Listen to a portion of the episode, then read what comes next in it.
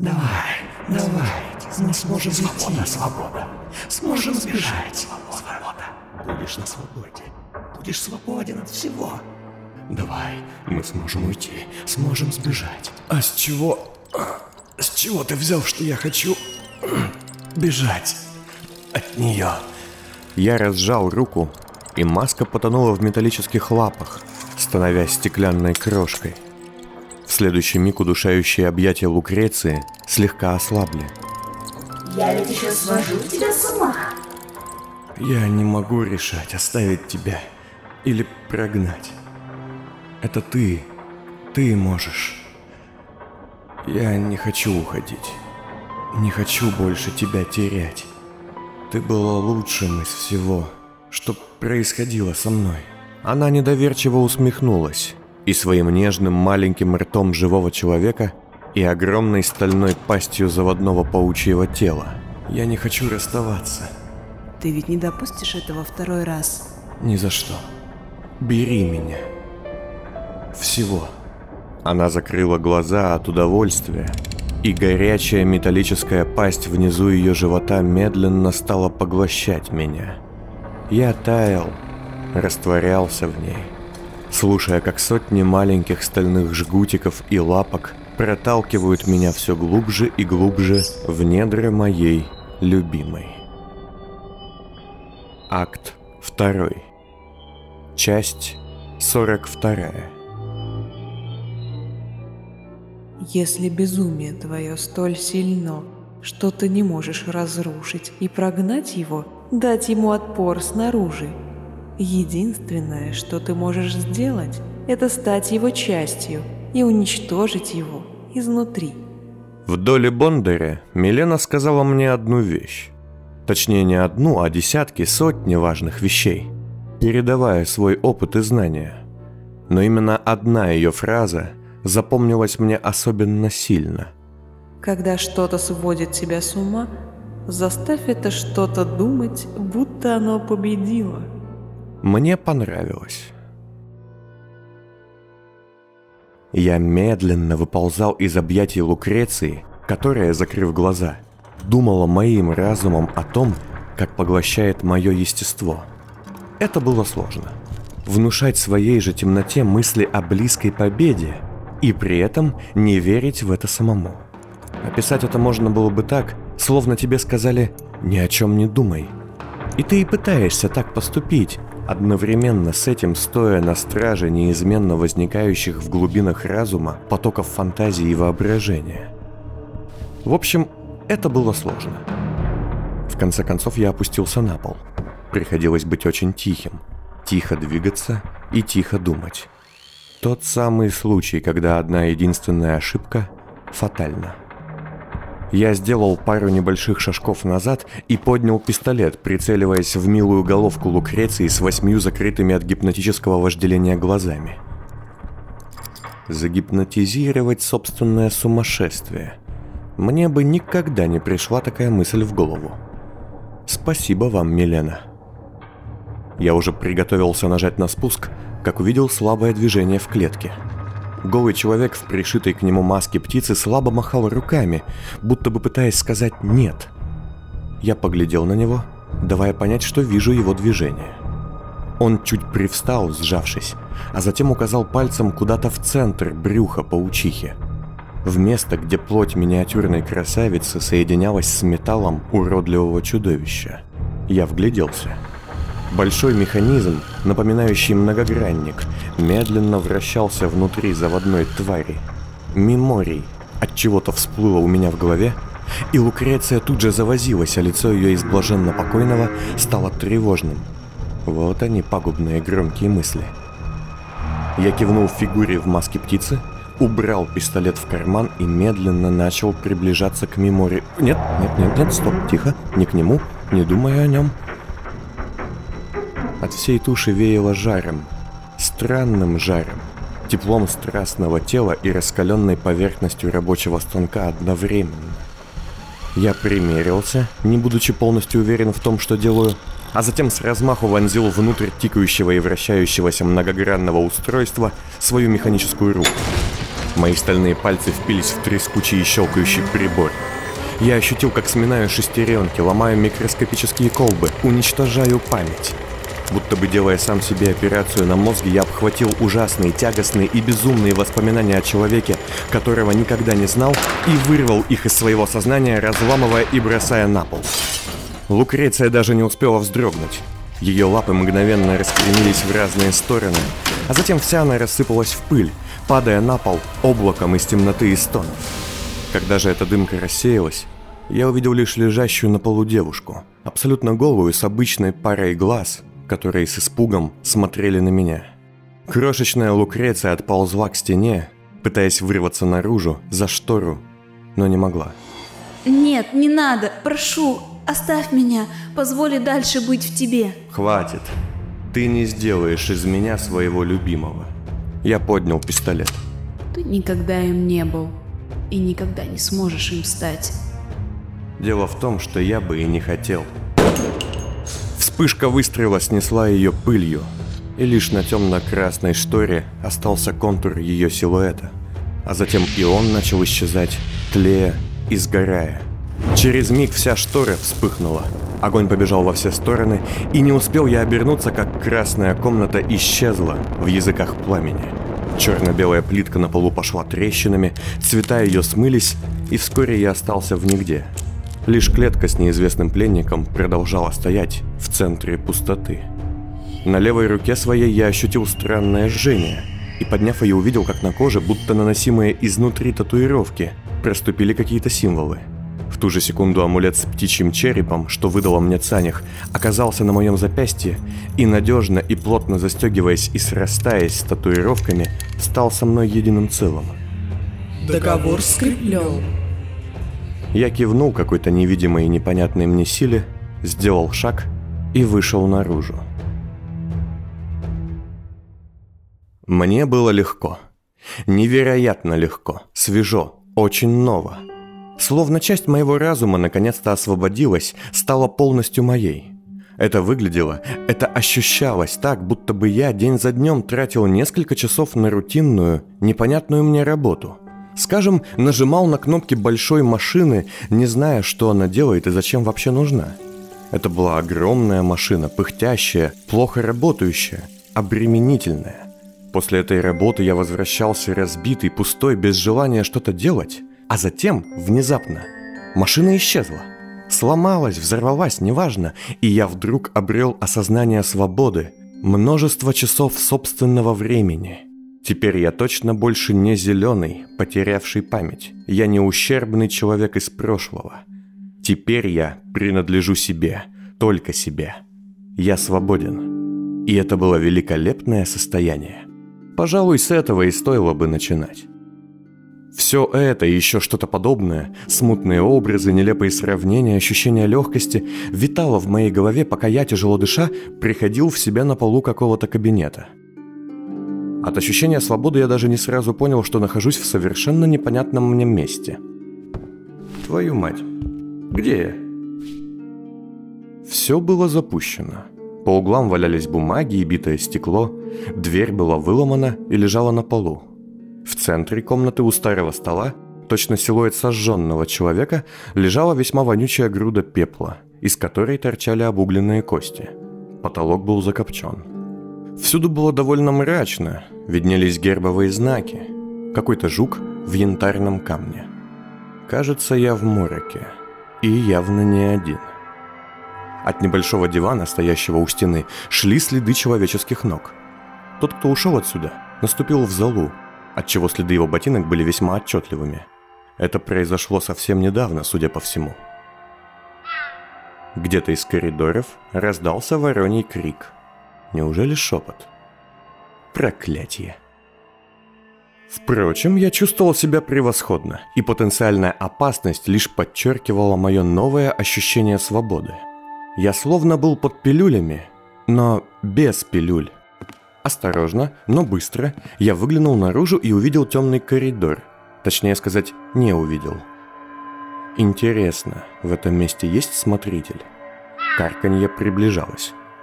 Однако на этот раз птица была одна. Первый вестник грядущих неприятностей. Странно. Обычно в мороке я видел лучше. Сейчас же всюду был полный мрак. Стоп, но ведь в кабинете я хоть что-то да различал. Где же источник света? Я отступил на шаг, услышав шум крыльев, приближающийся ко мне, и огляделся. В комнате и правда был свет. Фонарь, лежащий по ту сторону большого стола, почти погасший. Стоило мне взять его с пола, как в дверной проем метнулась какая-то тень, шумя крыльями. Нет, нельзя сейчас попадаться глазам шепота. Я вжался в стену и втянул воздух. Затаил дыхание, чтобы вновь окутать себя темной дымкой. Однако ничего не произошло. Никакие пасти не выпустили из моего тела густую чернильную мглу. Влетевшая же ворона тем временем уселась на стол и поглядела на меня с явным скепсисом.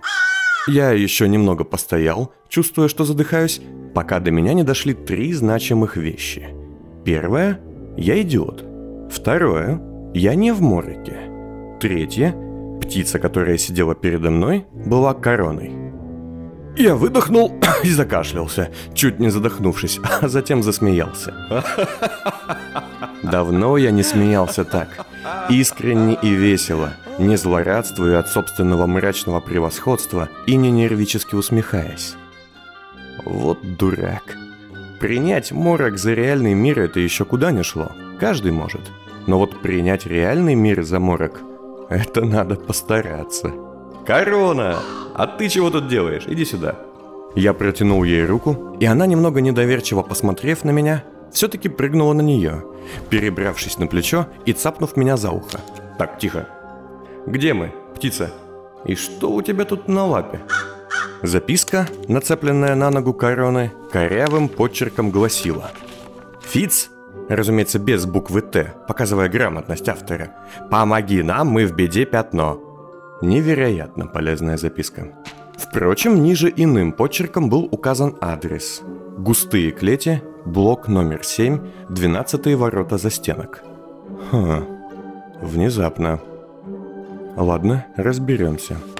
Убрав записку в карман и осветив кабинет фонарем, я поднял несколько листов с пола и, наконец, понял, где нахожусь.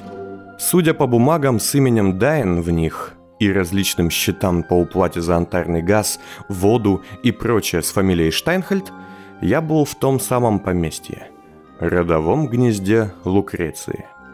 Так, птица, что тут было? Расскажешь? Ну, понятно. Ничего ты мне не расскажешь. Значит, будем искать и разбираться.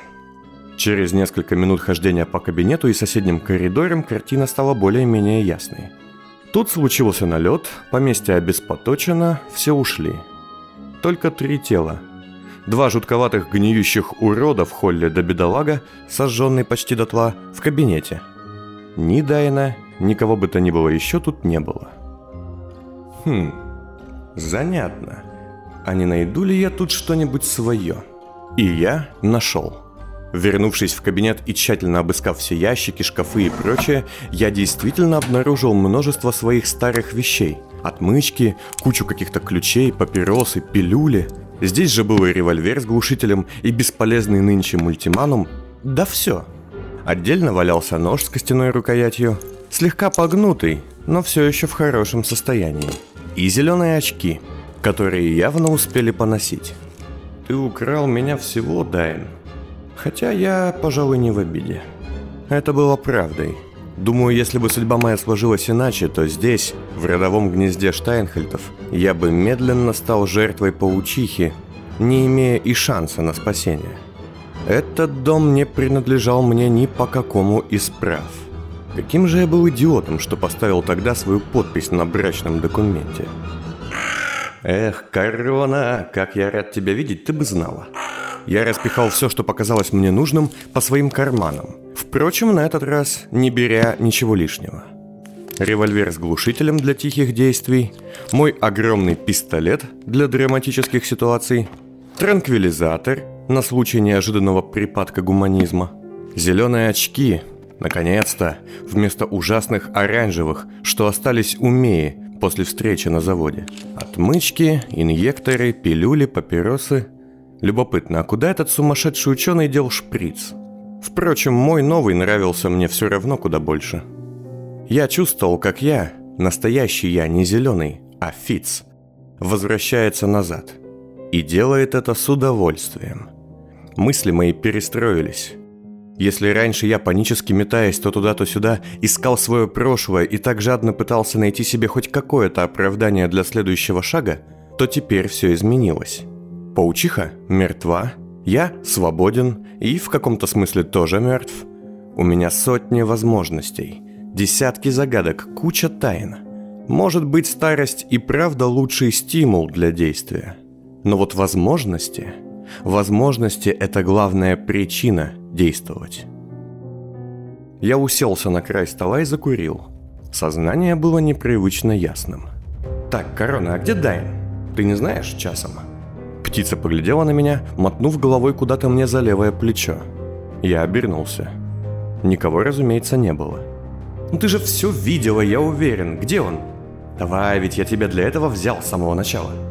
Она нахохлилась и опять мотнула мне за спину своей головой с механическим глазом. «Не хочешь говорить? Или не знаешь?» Корона не больно клюнула меня в подбородок и опять дернулась. И вот в этот раз я увидел. Слева от меня, всегда слева, сколько бы я ни поворачивался, колыхалась в воздухе черная, заметная лишь уголками глаз дымка. А, вот оно что. Я поежился, а затем сделал шаг и вновь вернулся в комнату, которая уже не была красной. «Так вот кто ты такой», — сказал я, сидя на одном колене и глядя на голое тело человека с пришитой к голове и плечам птичьей маской. Мне хватило буквально одного касания, чтобы понять, кто он, и в мутных вспышках чужих мрачных воспоминаний осознать, что же примерно случилось. Удивительно. Никогда такого не ощущал. Дайн, дайн, дайн, дайн, дайн, дайн. В моей келье.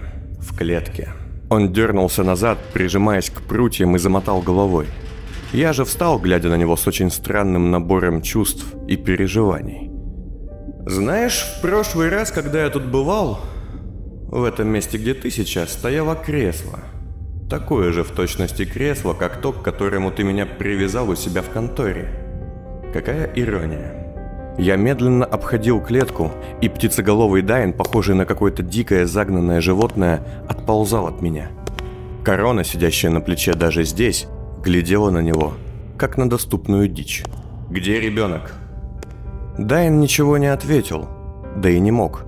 Но когда я протянул к нему руку, чтобы коснуться его головы и вновь услышать его мысли, он отскочил назад. «Не хочешь отвечать?» Корона расправила крылья и издала протяжный крик. Дайн схватился за голову и упал. «Твой друг советовал ее взять, чтобы тебя найти. Тот, которого ты бросил и которого я убил. Весьма, по-моему, символично. Где он?» Дайн покорно протянул мне свою голову. Вспышка. Камилла Войнич в приюте. А, так, я, конечно, обещал Гейлу, что отдам ребенка этой женщине, но теперь мне кажется, что это не очень хорошая идея. Где мой шприц? Дайн вновь отполз подальше. Хорошо. Взять его. Корона слетела с моего плеча и ударилась о клетку так, что Дайна буквально подбросила. Грохот был оглушительным. «Хочешь еще?»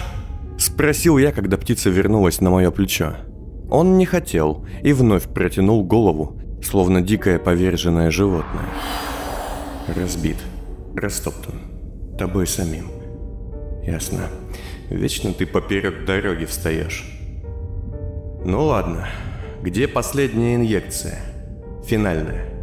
Дайн на этот раз не стал отползать. Понял, что сила не на его стороне. Еще одно касание, вспышка, потом следующее, и еще, и еще. Зеленый. Метаморфоза. Просветление. Интерсхемы. Алан Хейнс. Призрак Рета. Ослепительные моменты и темные пятна. Нет, пожалуй, такой допрос не для меня. Чужой разум – жуткий лабиринт, особенно когда речь идет о Дайне, и я не могу себе позволить в нем заблудиться. ох ох ох ох Знаешь, Горин, мне кажется, ты все это заслужил, сказал я, сделав шаг назад. И даже, наверное, больше – если уж я за пару встреч с тобой понял, что ты человек чудовищный, отвратительный, то боюсь представить, что о тебе знают иные люди. Я медленно обошел клетку. Он же сел, обхватив колени. О чем ты сейчас думаешь? Там, в своей птичьей башке, интересно. Гадаешь, что с тобой будет? Я остановился. Мне захотелось, чтобы здесь, в этой комнате, появилось кресло. Хорошее, немного потертое, но надежное кресло. Разумеется, темного цвета. И со специальной жердочкой для птицы. Оно оказалось даже более удобным, чем я думал. Усевшись, я закурил. Да, нужна еще пепельница. Глубокая, металлическая, с держателем для спичек и ложем папиросы. Я тут подумал, Дайн, что жизнь это куча возможностей, которые мы можем либо упустить, либо использовать. Бесконечные такие ветвящиеся тропки. И каждая новая дорожка делает нас немного новым. Не совсем тем, кем мы были шаг назад. Это ведь по сути дела-то и есть человек. Сотня разных выборов, сумма пройденных шагов по бесчетному числу путей. Мне нужна была лампа, не особо яркая, слегка возвышающаяся над моей головой. Для кого-то удовольствие идти к цели, кому-то нравится раз за разом выбирать путь, а иногда, знаешь, просто приятно смотреть, как другие оказываются в тупике. Я бы и себя к таким людям не отнес, но вот сейчас... Знаешь, ты в тупике, Дайн, а я на развилке. И на следующем шаге меня ждет целых четыре разных человека. И я встал. Четыре раза, каждым своим телом подойдя к клетке и окружив ее. Дайн забился в центр. «Я могу, положим, просто убить тебя», — сказал я, стоящий у клетки с пистолетом в руках и пятнами крови на щеке, решительно глядящий поверх Дайна. «Стать милосердным, мстительным и слегка жестоким. Без излишеств. Я не поклонник маниакального насилия. Смерть. Быстрая и почти легкая. Дайн паник, его плечи опустились. Или я могу быть осторожным человеком, судьей, идущим на небольшой риск. Сказал я, стоящий в полоборота и задумчиво курящий папиросу. Человеком, что оставит тебя здесь в качестве кары за твои дела, чтобы вернуться позже и решить твою судьбу потом. Дайн сжался, подобрался, задрожал. Я могу даже оказаться неожиданно прощающим и взять тебя с собой – в надежде, что ты будешь полезен в образе ментального консультанта», — сказал я, присевший на одно колено и протягивающий Дайну свою механическую руку. Он поднял голову и с готовностью придвинулся ближе. «Но стоит ли мне так делать, ведь я только-только очистил свой разум от постороннего квартиранта? Зачем мне груз безумца, пусть и многоведающего?» «Или, может, мне надлежит оказаться человеком сугубо рациональным, Дайна?» Сказал я, склоняющийся к клетке, сжимающий в руке поршень закрепленного на запястье изымательского шприца. «Не стоит ли мне поглотить тебя? Изъять как талант все, что ты умеешь, все, к чему ты пришел своим кровавым путем, а?» Дайн схватился за голову и упал на пол, закрываясь от меня. Я же всеми четырьмя своими телами вернулся в кресло и вновь стал единым. «Ну, как ты думаешь, доктор-детектив?» Каким будет человек, что выведет тебя из тупика?